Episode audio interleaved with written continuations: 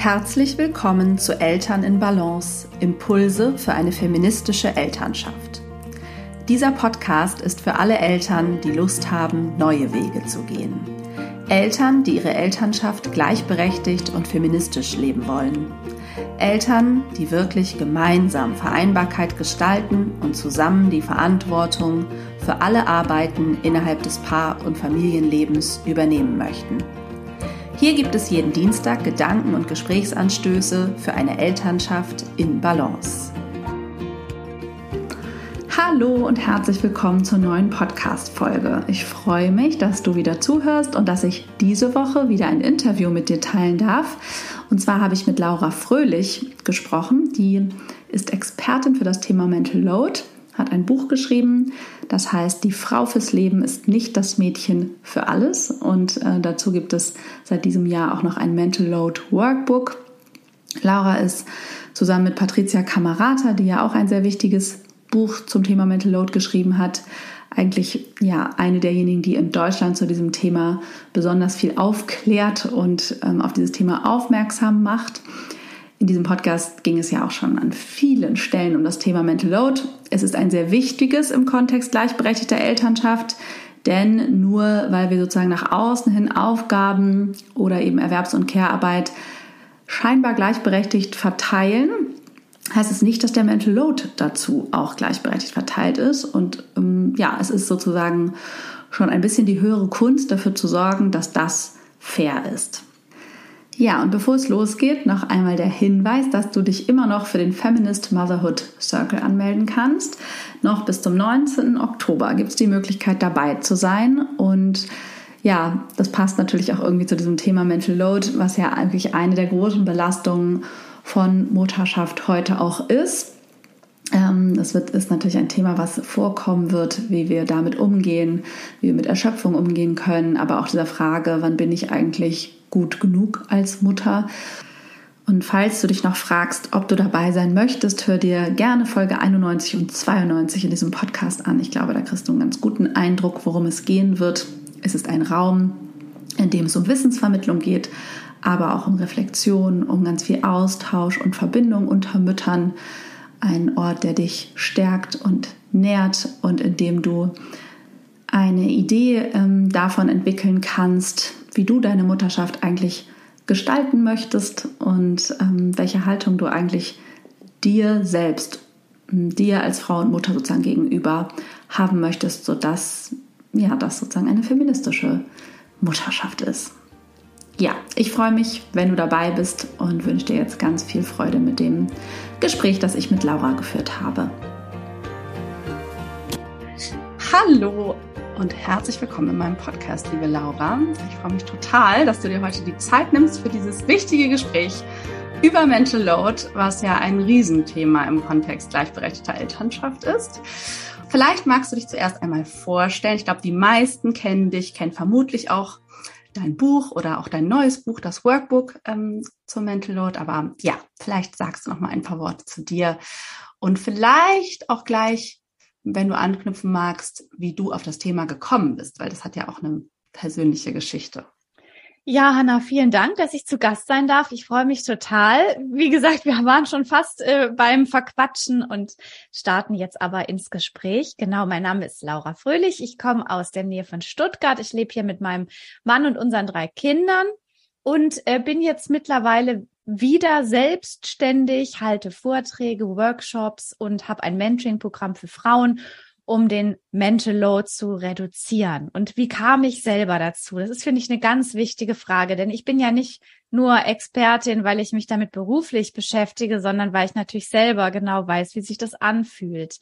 Also diese mentale Belastung, diese Last an alles denken zu müssen, der Kopf ist immer voll, hat auch was mit Frust zu tun. Warum bin ich eigentlich immer die, die an alles denken muss? Das kommt mir sehr oder besser gesagt kam mir auch sehr bekannt vor.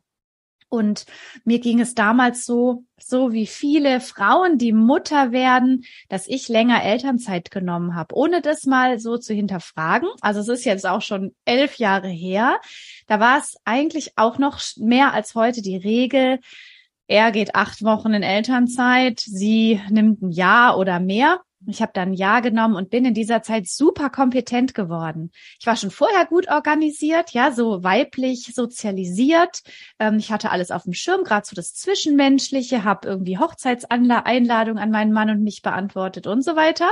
Mhm. Aber als jetzt das erste Kind auf die Welt kam, dann nahm das nochmal an Fahrt auf, weil da kommt hier ein Riesenberg an Arbeit auf uns zu. Also nicht nur das Betreuen selber des kleinen Babys, ja, mega viel Arbeit, haben wir uns ganz gut geteilt, aber die ganze Organisation, einkaufen, Wickel, äh, Windeln einkaufen, Schnulli besorgen, beim Babyschwimmen anmelden, diese ganzen Dinge. Und weil ich dann zu Hause war und ja scheinbar nicht gearbeitet habe, so in der Bezeichnung, ich arbeite gerade nicht, ich bin in Elternzeit, haha, ähm, war dann auch irgendwie für mich klar, ja gut, dann organisiere ich auch das Wochenende ähm, in den Bergen und ich kümmere mich um unsere Steuererklärung und ich hatte irgendwann alles am Hals. Und das war dann über die Jahre auch mit einem, zwei, drei Kindern so viel, dass ich oft heulend in der Küche saß. Ist aber an alle, die mir jetzt zuhören und denen es oft so geht.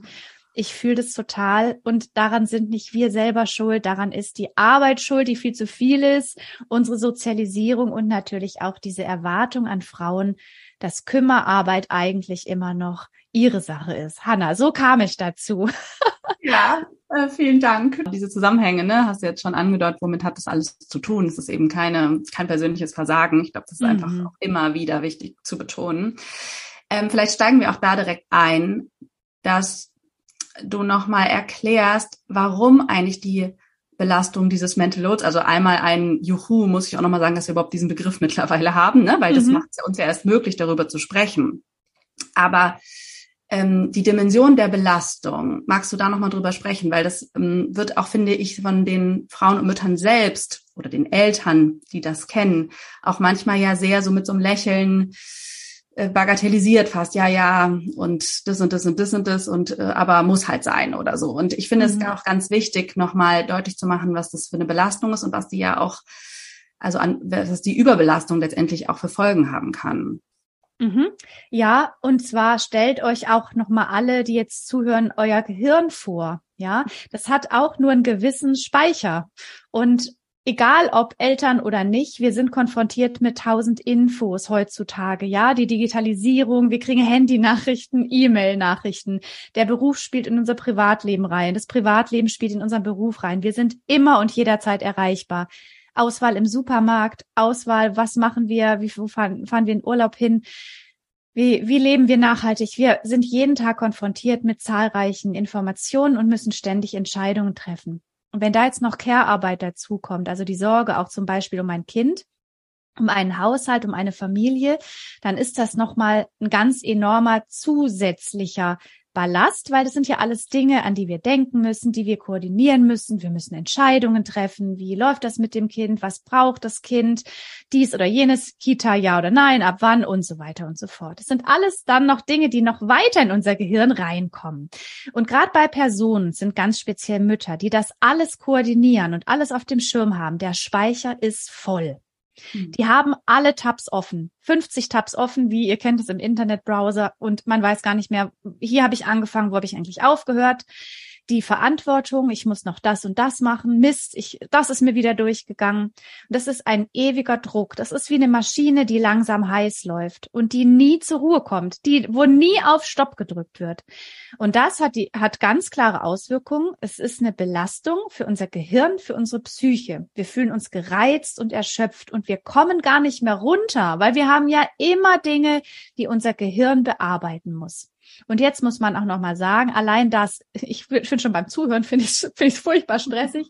Also allein das ist super krass. Und jetzt gibt's natürlich auch noch, wie leben wir? Ähm, kommt, hängt natürlich damit zusammen, wie krass die Belastung ist.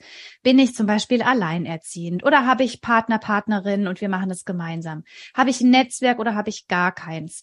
Wie sehr setze ich mich auch selbst unter Druck oder fühle mich unter Druck gesetzt? Kann ich mal Nein sagen oder kann ich es nicht?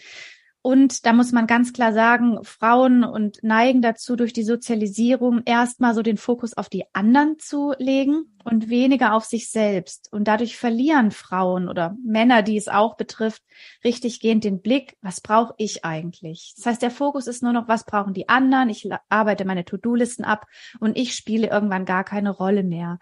Und das ist eine Dimension, die ist so krass und das ist bisher vielleicht nicht so bewusst geworden. Und Du hast schon gesagt, Gott sei Dank gibt's endlich dieses Konzept, um das jetzt mal durchzusprechen und zu sagen, die mental belasteten Menschen, insbesondere Frauen, insbesondere Mütter, die gehen wirklich oft am Stock, weil sie nicht rauskommen aus der Falle. Mhm.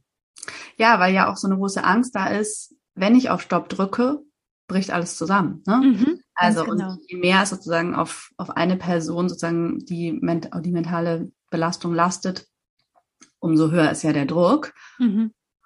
Und dummerweise, genau, äh, sind unsere Rollenbilder eben noch so, dass das durch Sozialisation und so weiter ne, so passiert, wie du es ja auch beschrieben hast. Das ist sozusagen irgendwie der kulturelle Automatismus, dass mhm. sie sich verantwortlich fühlt. Ich glaube, ein erster Schritt ist ja auf jeden Fall, das überhaupt wahrzunehmen. Ja, also ja. nicht nur, dass diese Belastung da ist, sondern auch das Verantwortungsgefühl. Magst du da vielleicht noch was zu sagen? Vielleicht auch nochmal zu dieser kulturellen Erklärung. Es ist ja immer wieder Thema im Podcast, aber ich finde, man kann es nicht oft genug ja. äh, besprechen, dass das eben auch kein individuelles Thema ist und keine individuelle Schuld, dieses Ich fühle mich verantwortlich und wieso fühlt denn sich mein Mann womöglich nicht verantwortlich? Das ist ja auch so ein, so ein Frust, der viel da ist. Ähm, ja, wie erklärst du das ähm, ähm, den Frauen, die dich dazu, oder meistens sind es ja die Frauen oder den Eltern, die, die, die dich das fragen? Ja, genau, weil Frauen oftmals, also das klingt jetzt pauschalisierend, aber es ist tatsächlich auch über Studien oder durch Studien belegt, Frauen sehen, was getan werden muss, gerade im privaten Haushaltsbereich. Warum sehen sie das? Stichwort Sozialisation. Ähm, kleine Mädchen werden schon sensibel gemacht dafür, was es zu tun gibt. So kleines Beispiel. Wir Eltern machen das natürlich ganz unbewusst. Ähm, komm, ähm, Anna, hilf, hilf doch mal beim Decken. Guck mal, hast du nicht Lust hier äh, mit mir Wäsche zu falten? Mal der Oma doch ein Bild.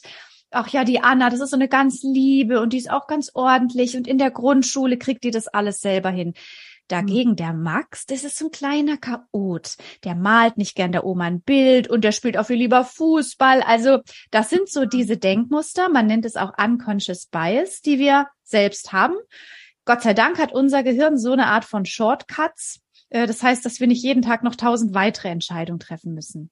Diese unconscious bias, also diese Denkmuster, führen aber dazu, dass wir eben auch Menschen in Schubladen packen, in die sie eigentlich nicht sollten. Wir sehen einen Jungen, wir sehen ein Mädchen und wir haben sofort Bilder im Kopf. Das beginnt schon bei Frauen, die ähm, schwanger sind und dass die wissen, wenn es ein Junge wird, sagen die, oh ja, das ist ein ganz, der ist ganz turbulent im Bauch und bewegt sich und bei Mädchen sagen, oh, eine ganz ruhige, ganz lieb. Und das ist auch wieder durch Studien belegt. Das heißt, wir wir, wir, wir, wir packen unsere Kinder durch diese geschlechtliche Einteilung, ja, die ja sowieso schon mal äh, ein bisschen äh, schwierig ist wir packen die in Schubladen. Und so werden Mädchen eben sozialisiert. Die spüren ganz genau, was von ihnen erwartet wird. Also fürsorglich zu sein, ordentlich zu sein, die Sachen selbst auf die Reihe zu kriegen. Und bei Jungs das Gegenteil. Und dann passiert Folgendes. Junge Frauen spüren das nochmal weiter. Und da gebe ich immer das Beispiel. Ne? Ich weiß noch diese Bravo Girl Zeitschrift, wo ich dann Text gelesen habe. Zehn Wege, um deinen Freund bei dir zu behalten. Mhm. Ja, sie sagt totale Krampf. Das hat da mein damaliger Freund, glaube ich, ich, nicht in der Bravo Boy gelesen. Der hat was über Fußball gelesen. Ja. Und dann, dann sind wir konfrontiert später als erwachsene Frauen mit diesen ganzen Erwartungen. Krieg doch ein Kind. Ähm, wenn dann Frauen ein Kind kriegen, bleib doch zu Hause. Warum bleibst du so lang zu Hause? Ähm, äh, bei dir ist aber ganz schön unordentlich. Äh, sag mal, wieso bist du denn so ein Hausmütterchen? Also groteske und sich selbst widersprechende Erwartungen und zack, äh, stehen wir stark unter Druck. Und gleichzeitig haben wir aber die mega Kompetenz erworben, uns selbst zu organisieren und zu sehen, was getan werden muss. Auch weil wir viele weibliche Vorbilder hatten. Ja, es sind vor allem in Care-Berufen Frauen tätig, über 80 Prozent. Oftmals auch gerade im Westen Deutschlands, auch meine Generation, da waren die meisten Mütter zu Hause, die sich das finanziell leisten konnten. Und auch meine Oma und meine Tante, die waren immer die, die für Atmosphäre gesorgt haben, Karten geschrieben, Kerzen angezündet.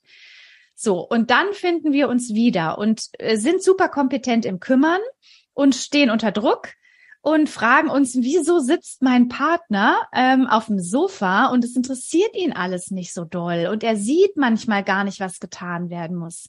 Und es liegt auch daran, und da müssen wir uns Frauen auch manchmal selbst an die Nase fassen, dass es manchen Männern auch nicht zugemutet und zugetraut wird von klein auf. Und ich sage immer, ich bin immer, ich muss selber ganz bewusst meine Denkmuster über, überdenken, denn ich bin auch die, die meine Tochter fragt, kommen wir mal ein Bild für die Oma, dass ich meinem Sohn zumute, dass er sein Zeug im Griff hat und ihm nicht alles hinterher trage. Und das ist zum Beispiel auch ein Punkt, wenn wir Söhne haben, trauen wir es ihnen zu, sich zu kümmern und muten wir es auch ihnen zu, ihre Dinge im Griff zu haben, weil die Männer natürlich auch in einer ganz blöden Zwickmühle sitzen. Es wurde nie erwartet und auf einmal haben sie das Gefühl, okay, ich habe bisher alles falsch gemacht, weil ich habe die Dinge nicht getan, die getan werden müssen.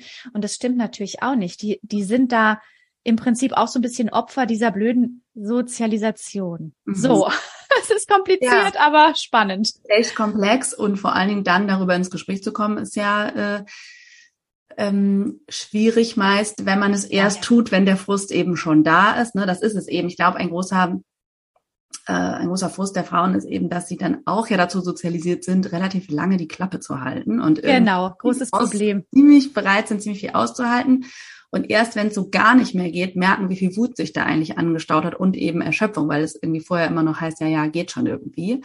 Mhm. Also ich glaube auch ein, ein wesentlicher ähm, Schlüssel ist ja überhaupt das Mitgefühl für sich selbst auch zu entwickeln, ne? diese Erwartung, die vermeintlich an einen gestellt wird, das alles hinzukriegen, nicht mehr an sich selbst zu stellen, das überhaupt äh, schaffen zu müssen. Ne?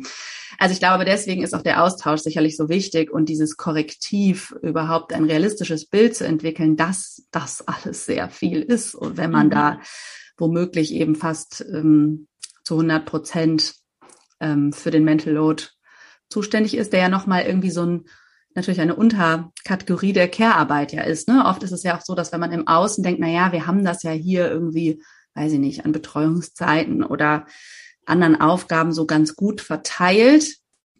Wieso ist es denn trotzdem immer noch äh, so viel oder wieso ne, habe ich immer das Gefühl, ich mache trotzdem noch mehr? Da steckt ja oft eben diese das Unsichtbare letztendlich dahinter.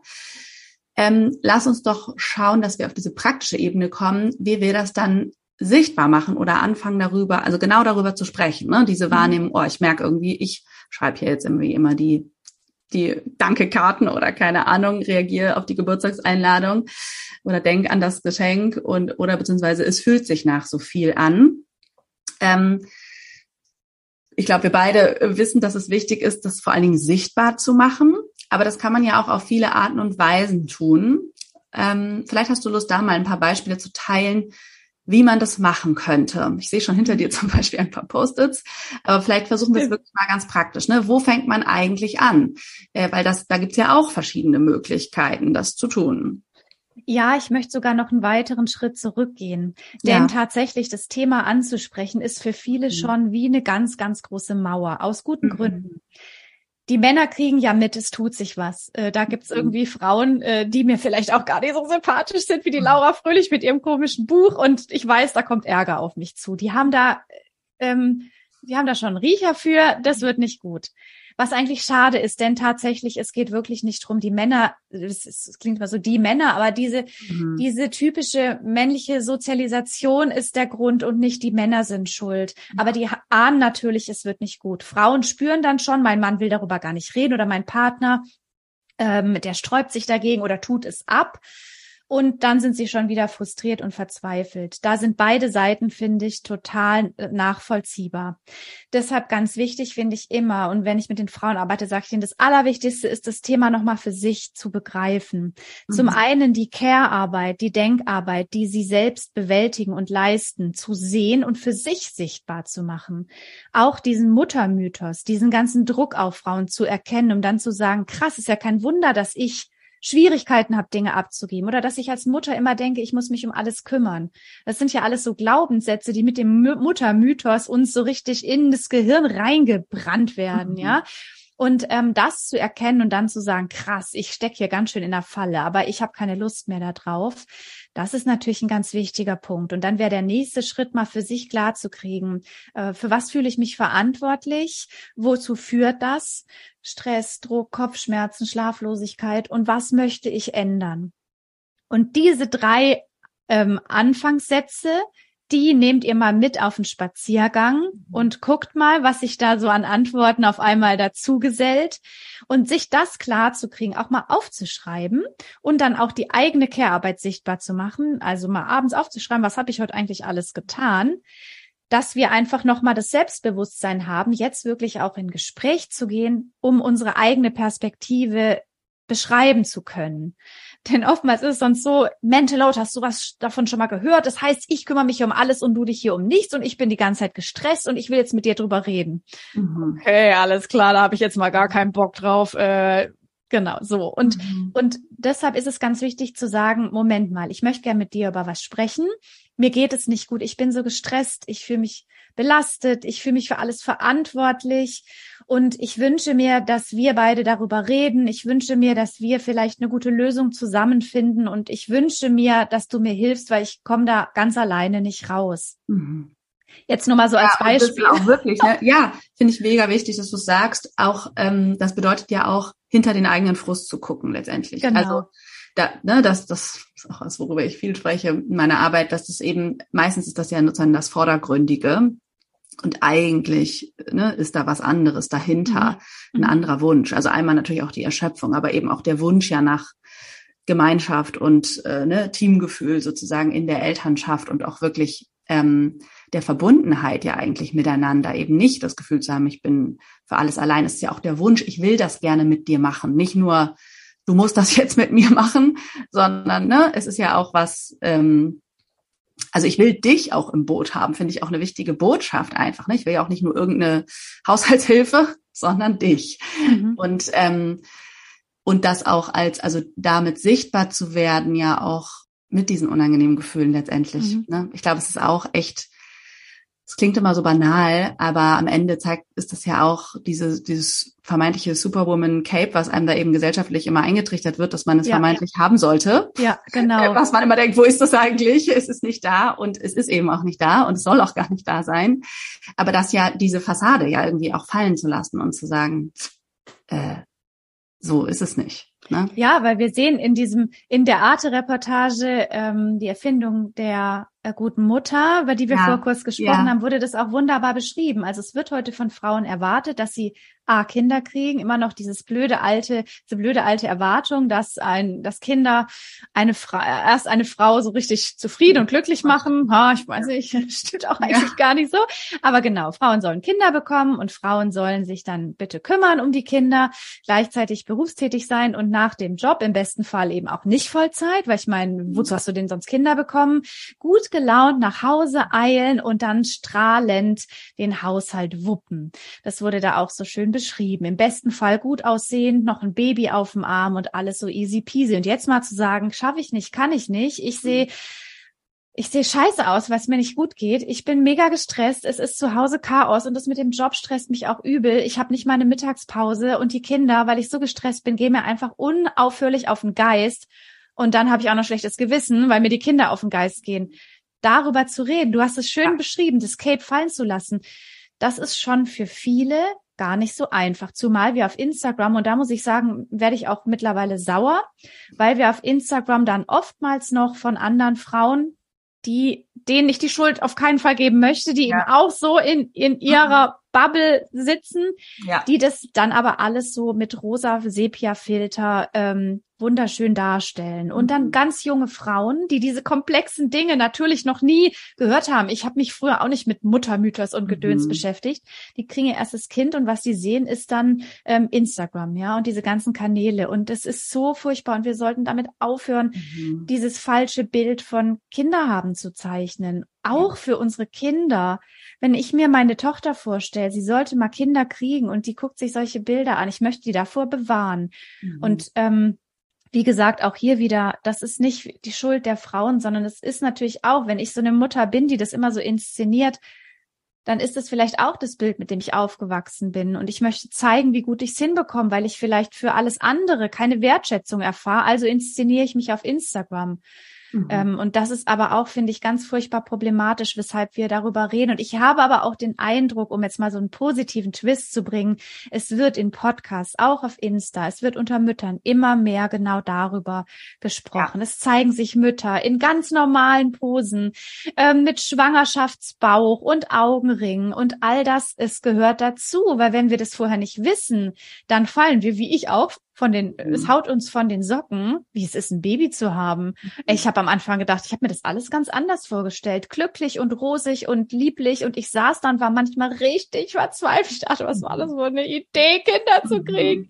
Es war eine super Idee, aber es ist nicht rosarot und das setzt uns aber stark unter Druck. Ne? Und dann sind wir wieder beim Thema Mental Load. Warum bin ich nicht so wunderhübsch und gestylt und Sepia? Warum sieht's bei mir nicht Sepia-Farben im Wohnzimmer aus? Genau, vielleicht kommen wir nochmal zurück zu dem ähm, Praktischen. Ja, genau. Ähm, und ich habe nämlich auch ein ganz paar Fragen noch äh, bekommen, die ich super gern dir stellen würde ähm, von meinen Followerinnen bei Instagram, ähm, gerade auch zu dieser praktischen Ebene.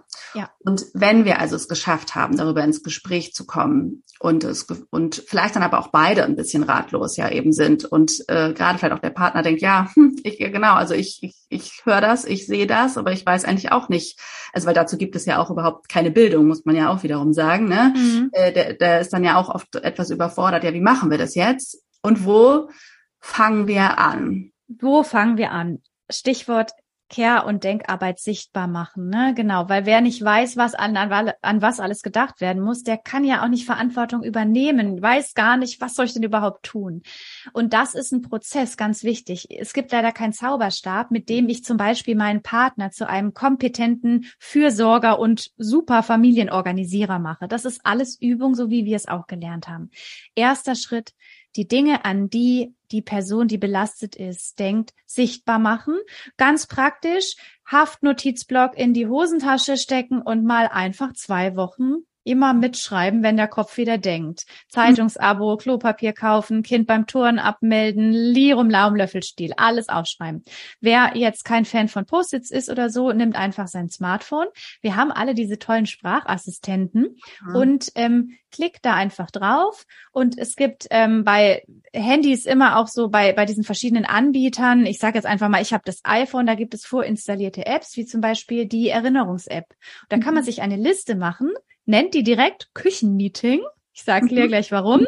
Und in diese Liste kommen die ganzen Sachen rein, an die ihr denkt. Und da kann auch Partner, Partnerin gerne mit reinpacken, an was sie er denkt. Und dann kann man da ganz bequem reinsprechen, äh, äh, Papier zum Alt-Dings-Papier bringen. Ich muss heute zum Beispiel zum Wertstoffhof, Kinderzimmer neu streichen, äh, Zeitungsabo abbestellen. Das kann man da einfach einsprechen und das wird dann automatisch in diese Liste gepackt. Mhm. Das heißt, wir haben dann einfach auch große Listen und wir verlinken die vielleicht noch. Ich habe diese Steuerbordliste, also eine Excel-Tabelle mit schon mal grundsätzlich tausend furchtbaren Kleinigkeiten. Aber genau, die ist eine super genau. Basis. Also da, da fehlt, glaube ich, mittlerweile gar nichts mehr drauf. Äh, genau, da, da ist schon mal alles vorsortiert, weil viele denken, oh Gott, jetzt soll ich das alles aufschreiben, ist ja furchtbar. Aber erster Schritt sichtbar machen und dann auch gemeinsam diese Liste mal anzugucken oder diese Zettel oder was auch immer. Hier Stichwort Küchenmeetings, bietet sich an sonntags, kann natürlich auch mittwochs oder freitags sein. Wirklich ritualisiert zusammensetzen. Und es klingt jetzt ein bisschen gemein, aber wirklich immer zur gleichen Zeit. Also, dass das für euch nicht mehr eine Frage ist, wie machen wir Küchenmeeting heute, ja oder nein, sondern immer um zehn. Wenn die Sendung mit der Maus kommt, kommen die Kinder von Fernseher, wir machen Küchenmeeting. Oder jeden Sonntagabend vor dem Tatort, eine halbe Stunde, dass man da wirklich einen festen Zeitpunkt hat. So, und dann gucken wir uns unsere Liste an. Und auch, was sind nächste Woche für Termine auf dem Kalender? Was gibt's alles zu tun? Was können wir wie verteilen? Wer übernimmt was? Langfristig, jede Woche neu, kurzfristig, wie auch immer. Dann kommt oft auch von Männern, die teilweise ja auch noch oft im Vollzeitjob arbeiten, so, oh Gott, ich habe doch schon so viel zu tun, jetzt kriege ich noch mehr Arbeit. Zum einen ja, denn ähm, die Frau, die oft dann zu Hause eher bleibt, die hat keinen Acht-Stunden-Job, die hat einen 14-Stunden-Job. Das heißt, wir müssen schon ein bisschen umschichten. Aber beim Küchenmeeting geht's auch immer drum, wie geht's mir gerade? Wie ist mein Stresslevel? Und wenn der Partner gerade sagt, ich bin so unter Druck, dann schaut euch lieber an, hey, welche Termine nächste Woche können wir verschieben? Wen können wir um Unterstützung bitten? Welche Aufgaben lassen wir weg? Welche Aufgaben gliedern wir aus? Sparen wir lieber an Klamotten oder Reisen und kaufen uns Dienstleistungen für den Haushalt dazu? Also es muss schon auch im Vordergrund stehen, ähm, wie belastet sind beide, wer übernimmt was und wie kann man hier Abhilfe schaffen. Und ganz grundsätzlich nicht nur, was passiert nächste Woche, sondern sich mal diese Excel-Tabelle anschauen und gucken, so, was steht hier drin? Welche Dinge sind für uns als Familie wichtig? Sie bedeuten uns was oder wir müssen sie machen? Also Steuererklärung bedeutet mir gar nichts, aber ich muss sie machen. Und dann bleiben aber manchmal Dinge übrig, wo wir merken, hey, das bedeutet uns eigentlich gar nicht so viel. Ich sage immer so Stichwort Kindergeburtstag, die Mörderparty mit Gastgeschenk und Brimborium und selbstgebackener Motivtorte ist es für uns super wichtig, tut mir das gut, weil das ist mein größtes mhm. Hobby und mega geil, dann go for it. Aber wenn ich es nur mache, weil ich denke, irgendwie es machen alle anderen auch so, dann müssen wir auch hier den Feuerwehrmann super Geburtstag machen.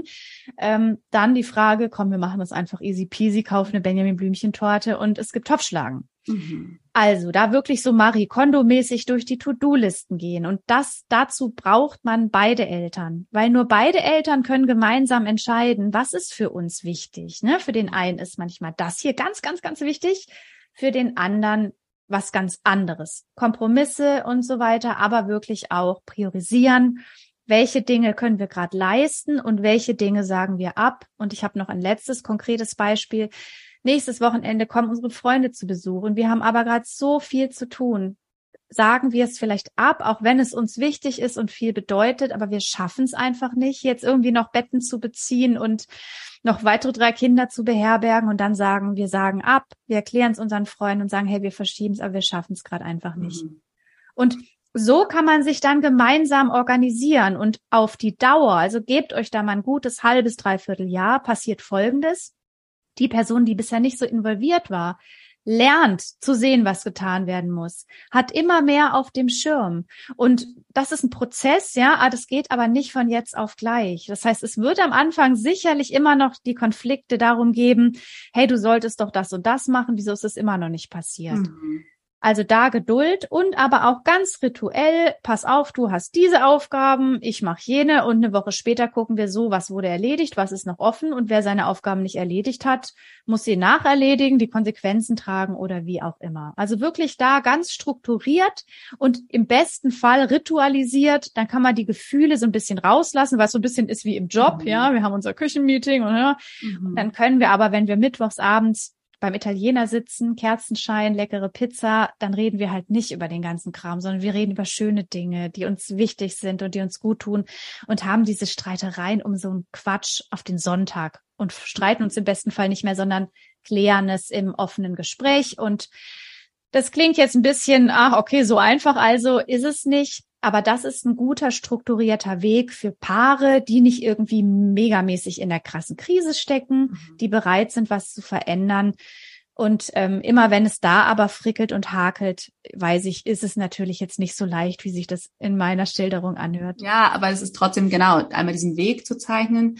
Ich finde auch einfach immer wichtig zu sagen, immer wichtig zu sagen, diese man braucht diese Treffen, man braucht diese Listen, weil mhm. Care-Arbeit ist Arbeit. Und nur ja. wenn ihr das auch so organisiert, es ist auch eine Wertschätzung einfach mhm. ne, der mhm. Arbeit gegenüber, weil mhm. es erwartet ja auch im sonstigen Erwerbsarbeitskontext niemand, dass sich Dinge von alleine mhm. lösen. Und wo, also da wundert man sich ja auch, wenn Dinge da scheitern, hat es ja auch was mit mangelnder Kommunikation, Absprachen, irgendwie mangelnder Teamarbeit meist zu tun, weil irgendwie sich keiner verantwortlich gefühlt hat. Mhm. Genau das ist es ja eigentlich, ne? Diese Verantwortlichkeit zu schaffen und genau die Geduld, die du angesprochen hast, glaube ich, auch immer wieder wichtig zu betonen, zu sagen, meist ist es so, es wird thematisiert, wenn der Frust da ist, der Frust braucht Raum und gleichzeitig braucht es dann aber Geduld und Fairness, sozusagen, dass die andere Person, die bisher weniger gemacht hat, einen Einarbeitungszeitraum sozusagen bekommt, ne, und sozusagen im langsam Stück für Stück ins Bilde kommt, äh, mhm.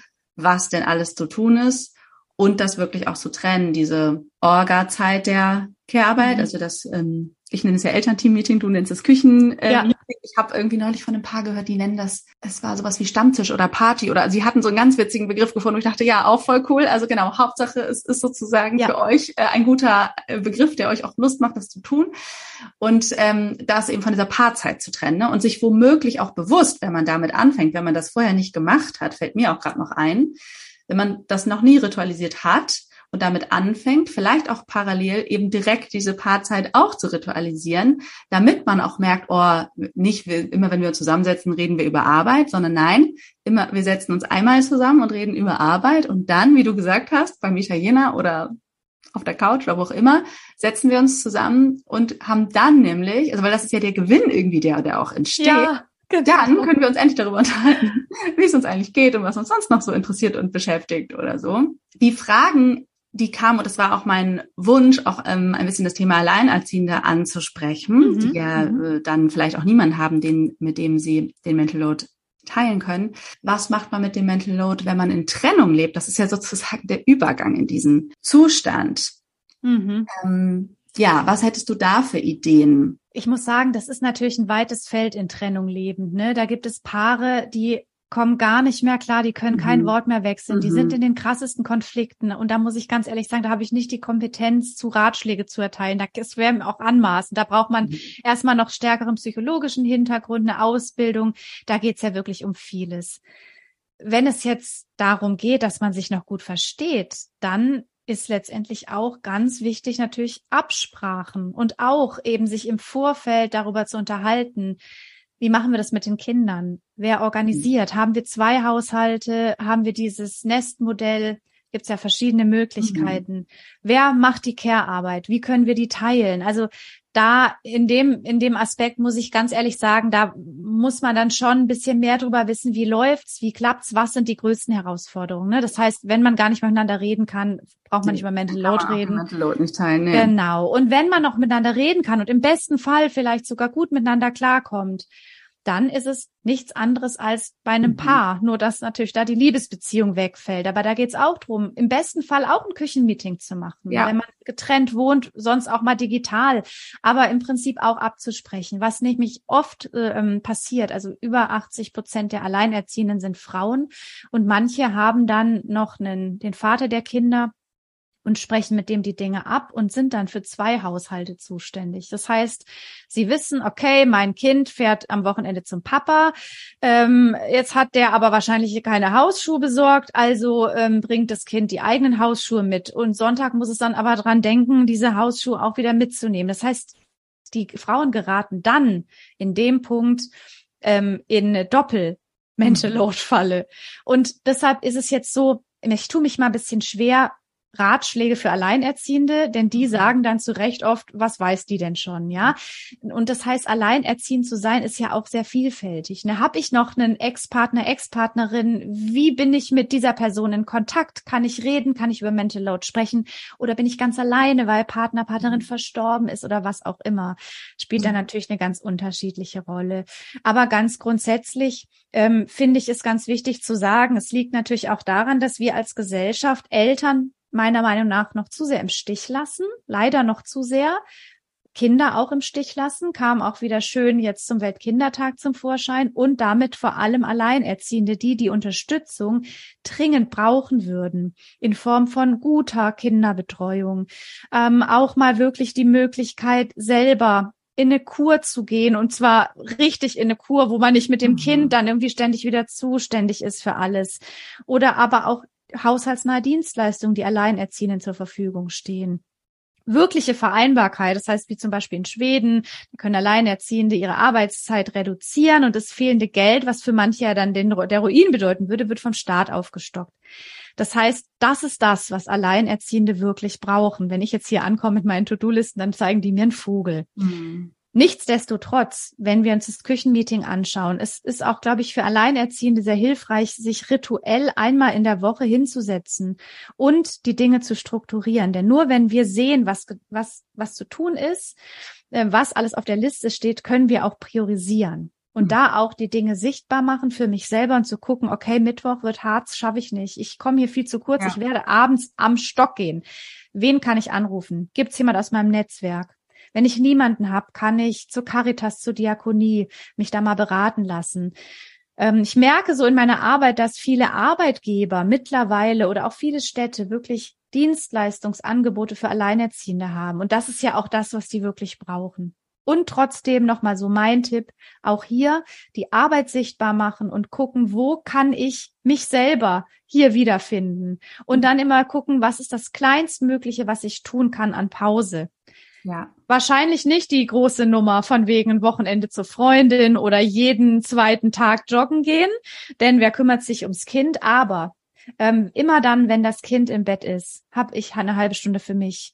Immer dann, wenn ich das Kind von der Kita abhole, höre ich noch zehn Minuten mein Lieblingspodcast. Also so diese kleinen Dinge. Und nichtsdestotrotz, unterm Strich, wir brauchen ein anderes System. Ja. Weil wer bin ich jetzt, er ähm, Alleinerziehenden zu erzählen, wie sie ihren Alltag strukturieren? Es ist immer so ein zweischneidiges Schwert, das Thema, und gleichzeitig so wichtig. Mich erreichen diese Fragen natürlich auch oft. Ja, ja, da geht's mir wie dir. Ich finde es auch wichtig, eben Mut zu machen, die Strukturen, äh, auf die Strukturen hinzuweisen und trotzdem eben auch, wie du es jetzt ja auch gesagt hast, diesen Handlungsspielraum zu schauen, ne? wie kann ich mich da organisieren, entlasten durch fremde Hilfe, hast du ja auch gesagt. Also da kreativ zu werden. Ich glaube, auch dafür braucht es dann eben doch auch Austausch und diese Anregung, weil man vielleicht eben mhm. alleine auch manchmal den Wald vor lauter Bäumen dann ja auch nicht sieht, ne? auf die Idee kommt, mhm. wie, kann, wie kann ich mich dann noch entlasten, weil es fühlt sich eben alles so viel an. Ganz kurz, weil du noch Austausch ja. sagtest, das vielleicht auch ähm, für Alleinerziehende, auch mit anderen Alleinerziehenden zu sprechen, die noch mal viel stärker oder besser verstehen, was es heißt, alleinerziehend zu sein. Und da tut es manchmal super gut, sich einfach mal auszukotzen, ja, zu sagen, es ist beschissen, ich bin hier für alles alleine zuständig. Vielleicht habe ich noch einen Ex-Partner, der mir auf die Nerven geht, mit dem ich aber trotzdem die ganzen schwierigen Dinge rund ums Kind aushandeln muss. Ähm, das, dieser Austausch, und das merke ich generell beim Mental Load, wenn ich mit Frauen zusammenarbeite, so mit reinen Frauengruppen, die profitieren so arg davon, ähm, darüber sprechen zu können und zu sehen, ach krass, ich bin damit ja gar nicht alleine, die haben alle den gleichen Struggle oder einen ähnlichen. Und das ist schon mal auch ein erster Weg daraus, zu wissen, ich bin nicht allein, ich kann mich austauschen. Voll. Ich glaube auch, diese Ideen auch, wie man es sich leichter machen kann.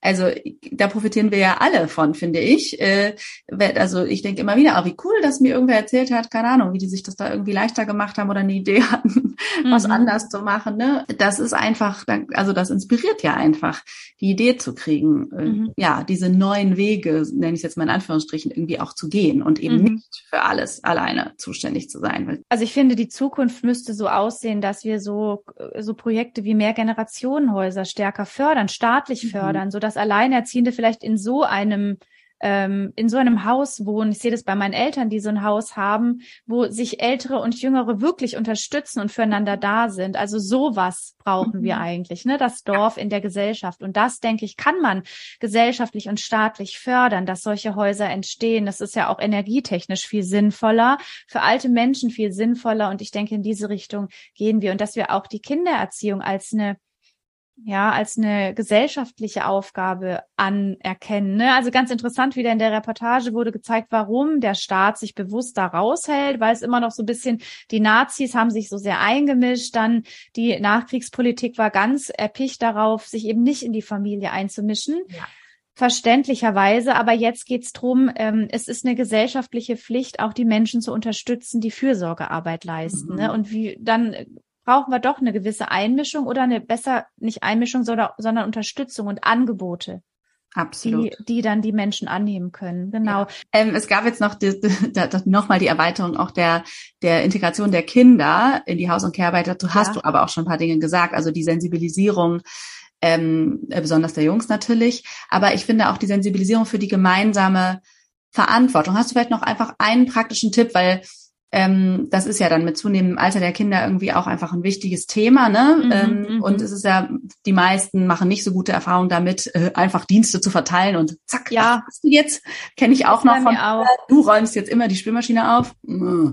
Äh, ne? Wie hast du da eine Idee äh, oder aus deiner Erfahrung, wie man mhm. da äh, die Kinder so einbinden kann, dass es auch ja darum geht, dass Care-Arbeit sozusagen ein Gemeinschaftsdienst ist? Ja, in der Praxis äh, bin ich leider schlecht, aber in der Theorie weiß ich es genau. Passt auf, ja. für alle, die kleine Kinder haben, das ist super spannend. Kleine Kinder kommen, also Kinder kommen auf die Welt mit dem großen Bedürfnis, Dinge zu tun, zu unterstützen. Ein wertvoller ähm, wertvolles Mitglied der Gemeinschaft zu sein. Und ihr kennt alle die kleinen Kinder, die dann neben einem stehen und sagen, ich will auch in den Topf und ich will auch mitrühren und Wäsche aufhängen und gib mir und mach und und was wir aber in unserer westlichen Gesellschaft machen, ist dann zu sagen, nee, pass mal auf, ich mache das schnell allein. Hier hast du was mhm. zu spielen. Habe ich genauso gemacht, mache ich oft bis heute noch so. Also bitte denkt jetzt nicht, Mensch, die Laura, mega, wie die es hinbekommt, mhm. kriegt sie nicht hin. Aber ich finde es total logisch, weil meine Kinder waren auch so und ich habe alles allein gemacht. Mhm. Ähm, die Kinder verlieren dann irgendwann die ähm, den Wunsch, ähm, mitzuhelfen und Dinge zu erledigen. Und was da ein ganz konkreter Tipp sein kann, ich habe das aus dem wirklich tollen Buch ähm, Kindern mehr zutrauen. Mhm. Also diese, dieses Angebot der kleinen Kinder anzunehmen, jetzt ähm, zum Beispiel, da war dieser Tipp, wenn das Kind im heißen Topf mitkochen will, dem Kind dann einfach irgendwie was zu geben, was es machen kann. Also die, die Topf, äh, die, hier hol mal die Topfdeckel oder mhm. äh, deck schon mal den Tisch oder hier ähm, halt den Löffel und wenn ich ihn dann brauche, dann gibst du ihn mir, ähm, ihn dann sozusagen sagen, jetzt nicht Babylösung zu geben, irgendwie so mit Babybesteck, mhm. so oder hier so ein Kochlöffel für Kinder, sondern schon mit den richtigen echten Sachen, aber dann eben in ungefährlicher Variante. Und das hat diese Autorin von dem Buch bei den Mayas gesehen. Die, die nehmen dankend dieses Angebot der Kinder an und die Kinder sind ganz stolz, dass sie mithelfen können. Und so helfen die Kinder mit und sehen, was getan werden muss. Und das mhm. nennt man bei denen Akomedido sein. Und da sind wir wieder beim Thema Mental Load, weil Akomedido sein ist was, was uns oft frustriert. Wieso bin ich die Einzige, die sieht, was getan werden muss? Das heißt, wenn es um Kinder geht, ich weiß, ich bin so jemand, ich backe lieber selber, weil die Sauerei hinter die triggert mich so schlimm. Aber im Grunde genommen die Sauerei, die ich jetzt habe, da ist es viel besser, das so zu machen als später, wenn die Kinder dann nämlich einfach auch nicht mehr helfen wollen, weil sie es auch, weil ihre, ihr Angebot abgelehnt wurde. Und jetzt bitte nicht schuldig fühlen. Wir machen das ja alle so ein bisschen so.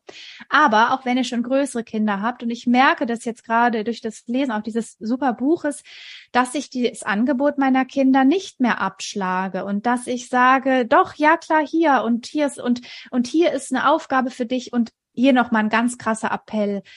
Mutet es den Jungs zu, ihr Sachen, ihr Sachen auf die Reihe zu bekommen. Mein großer Sohn ist so ein richtiger typischer ähm, Sechsklässler, Chaot wie sonst noch was. Jetzt könnte ich alles für ihn mitorganisieren. Aber wir haben zusammen uns ein System ausgedacht und er macht es selber. Und mhm. wir als Eltern stehen da unterstützend daneben und gucken immer mal wieder mit. Aber er muss es auf die Reihe kriegen und ich fahre dem auch nichts hinterher.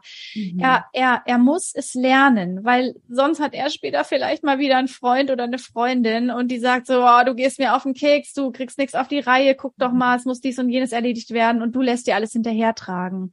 Ja, und es ist ganz wichtig, dass die Männer und die Jungs nicht so betüttelt werden, weil dann werfen wir ihnen nachher vor, du siehst nicht, was getan werden muss. Ne? Also auch hier ein ganz, ganz krasser Punkt, der mir sehr am Herzen liegt, denn es ist für die Männer ja auch eine blöde Falle. Also, und sie haben das mhm. Gefühl, sie machen auch nichts richtig und sie, sie helfen doch und tun und werden jetzt auch noch für das Wort helfen geschumpfen mhm. und sind sowieso mhm. dann natürlich so ein bisschen die Blöden in dieser Rolle und das ist ja auch eine Scheißsituation. Wir wollen auch darin nicht stecken.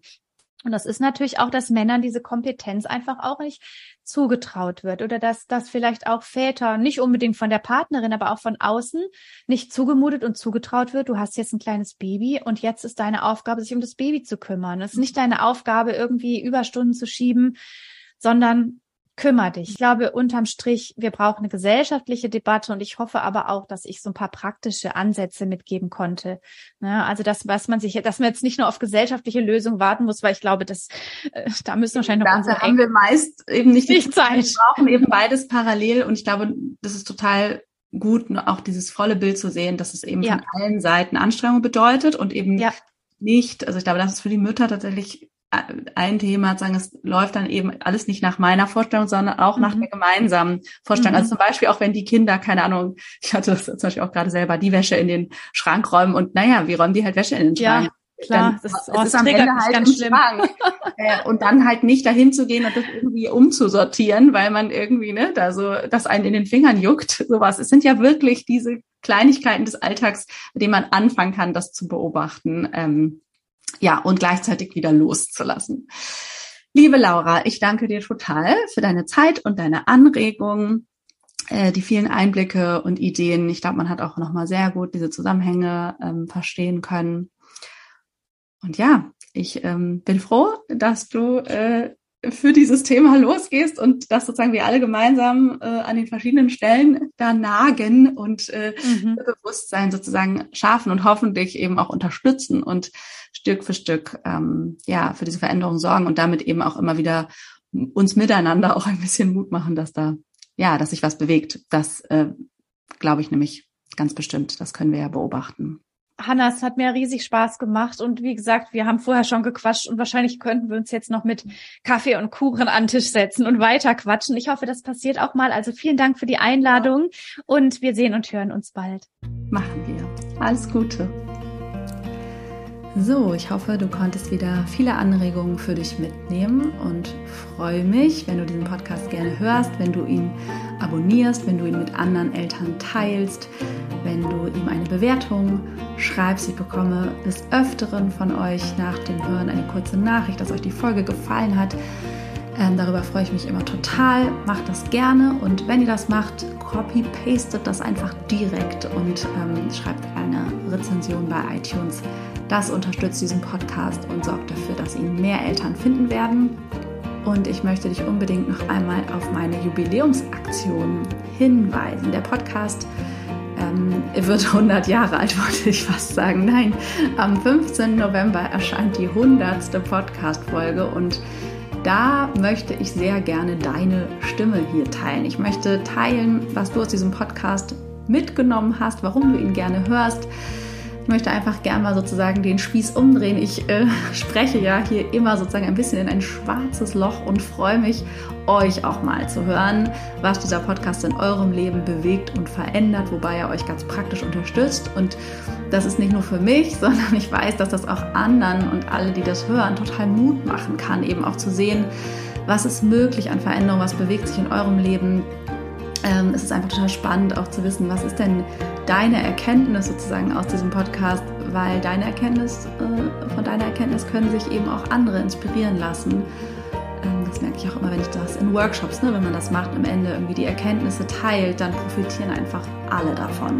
Insofern freue ich mich, wenn du dich an dieser Aktion beteiligst und mir eine Sprachnachricht schickst. Bis zum 1. November kannst du das tun an hallo.hannadrexler.de. Dafür nimmst du einfach eine Audiodatei mit deinem Handy auf. Es reicht eine Minute teilst deine Erkenntnis, schickst sie mir und dann landest du automatisch im Lostopf und kannst ein Einzel- oder Paar-Coaching gewinnen, also ein Dreierpaket dafür, dreimal 90 Minuten. Du kannst einen Platz, einen von drei Plätzen im Mama in Balance E-Mail-Kurs gewinnen oder einen von drei Plätzen im Eltern als Team Videokurs. Und ja, ich danke dir für jegliche Unterstützung, wünsche dir eine wunderbare Woche und sende dir viele, viele liebe Grüße.